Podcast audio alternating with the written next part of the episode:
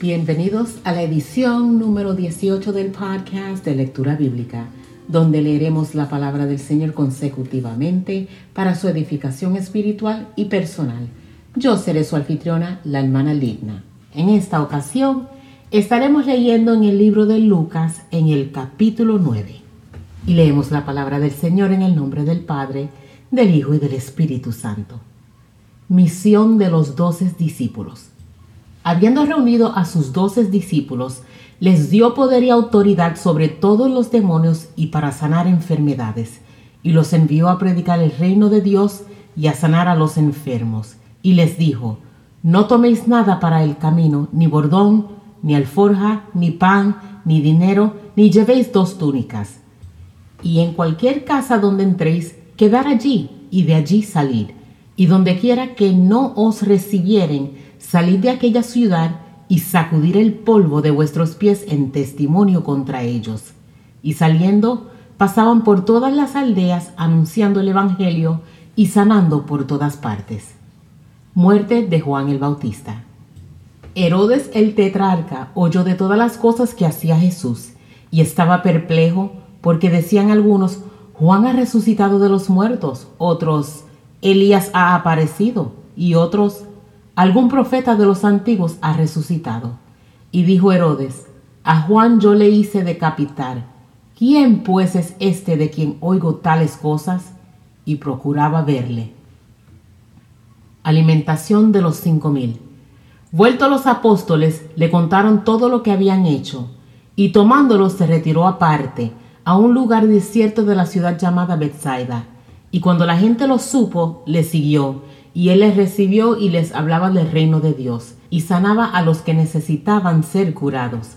Pero el día comenzaba a declinar, y acercándose los doces le dijeron, Despide a la gente para que vayan a las aldeas y campos de alrededor, y se alojen y encuentren alimentos, porque aquí estamos en lugar desierto.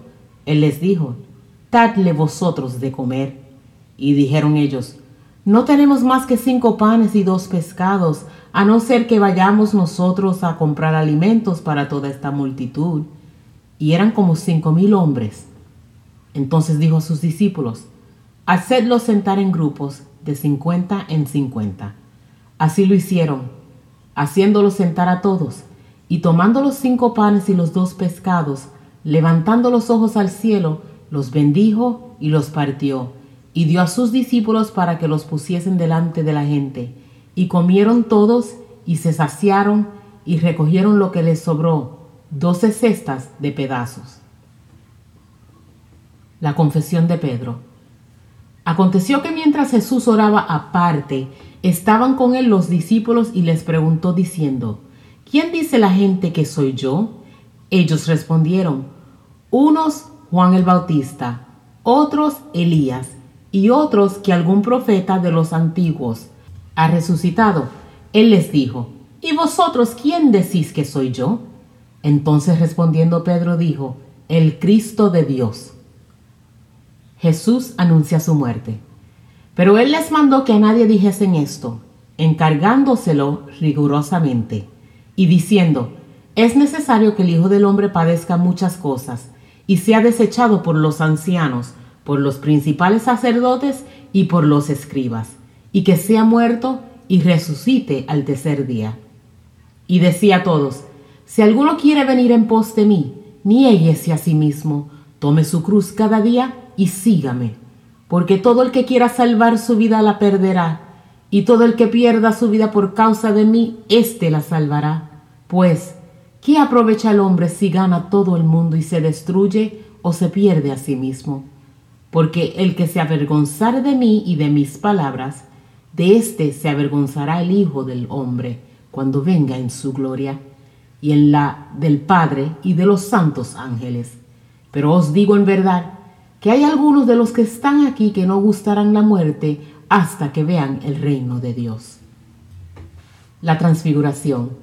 Aconteció como ocho días después de estas palabras que tomó a Pedro, a Juan y a Jacobo y subió al monte a orar. Y entre tanto que oraba, la apariencia de su rostro se hizo otra, y su vestido blanco y resplandeciente. Y he aquí dos varones que hablaban con él, los cuales eran Moisés y Elías, quienes aparecieron rodeados de gloria y hablaban de su partida, que iba Jesús a cumplir en Jerusalén. Y Pedro y los que estaban con él estaban rendidos de sueño, mas permaneciendo despiertos vieron la gloria de Jesús y a los dos varones que estaban con él. Y sucedió que apartándose ellos de él, Pedro dijo a Jesús, Maestro, bueno es para nosotros que estemos aquí y hagamos tres enramadas, una para ti, una para Moisés y una para Elías. No sabían dónde lo que decían. Mientras él decía esto, vino una nube que los cubrió y tuvieron temor al entrar en la nube. Y vino una voz desde la nube que decía, Este es mi Hijo amado, a él oíd. Y cuando cesó la voz, Jesús fue hallado solo y ellos callaron. Y por aquellos días no dijeron nada a nadie de lo que habían visto. Jesús sana a un muchacho endemoniado. Al día siguiente, cuando descendieron del monte, una gran multitud le salió al encuentro.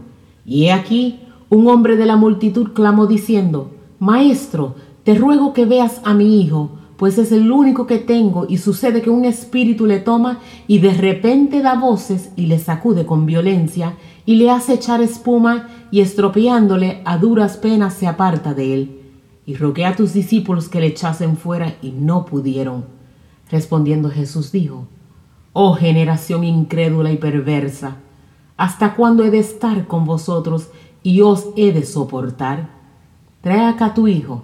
Y mientras se acercaba el muchacho, el demonio le derribó y le sacudió con violencia. Pero Jesús reprendió al espíritu inmundo y sanó al muchacho y se lo devolvió a su padre. Y todos se admiraban de la grandeza de Dios. Jesús anuncia otra vez su muerte. Y maravillándose todos de todas las cosas que hacía, dijo a sus discípulos, Haced que os penetren bien en los oídos estas palabras, porque acontecerá que el Hijo del Hombre será entregado en manos de hombres. Mas ellos no entendían estas palabras, pues les estaban veladas para que no las entendiesen, y temían preguntarle sobre estas cosas. ¿Quién es el mayor? Entonces entraron en discusión sobre quién de ellos sería el mayor. Y Jesús, percibiendo los pensamientos de sus corazones, tomó a un niño y lo puso junto a sí, y les dijo, Cualquiera que reciba a este niño en mi nombre, a mí me recibe. Y cualquiera que me recibe a mí, recibe al que me envió, porque él, porque el que es más pequeño entre todos vosotros, ese es el más grande. El que no es contra nosotros, por nosotros es. Entonces respondiendo Juan dijo, Maestro, hemos visto a uno que echaba fuera demonios en tu nombre y se lo prohibimos, porque no sigue con nosotros. Jesús le dijo, no se lo prohibáis, porque el que no es contra nosotros, por nosotros es. Jesús reprende a Jacobo y a Juan.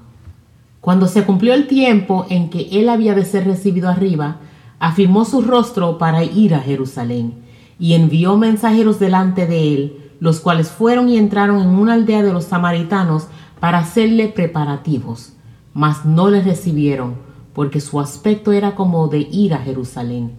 Viendo esto sus discípulos Jacobo y Juan dijeron, Señor, ¿quieres que mandemos que descienda fuego del cielo como hizo Elías y los consuma? Entonces volviéndose él los reprendió diciendo, Vosotros no sabéis de qué espíritu sois, porque el Hijo del Hombre no ha venido para perder las almas de los hombres, sino para salvarlas. Y se fueron a otra aldea los que querían seguir a Jesús. Yendo ellos, uno le dijo en el camino, Señor, te seguiré a donde quiera que vayas. Y le dijo Jesús, las zorras tienen guaridas y las aves de los cielos nidos, mas el Hijo del Hombre no tiene dónde recostar la cabeza. Y dijo a otro, sígueme. Él le dijo, Señor, déjame que primero vaya y entierre a mi Padre. Jesús le dijo, Deja que los muertos entierren a sus muertos, y tú ve y anuncia el reino de Dios. Entonces también dijo otro, Te seguiré, Señor, pero déjame que me despida primero de los que están en mi casa. Y Jesús le dijo, Ninguno que poniendo su mano en el arado mira hacia atrás es apto para el reino de Dios. Esta es la palabra de Dios leída en el libro de Lucas capítulo 9. Dios les bendiga a todos. Hasta pronto.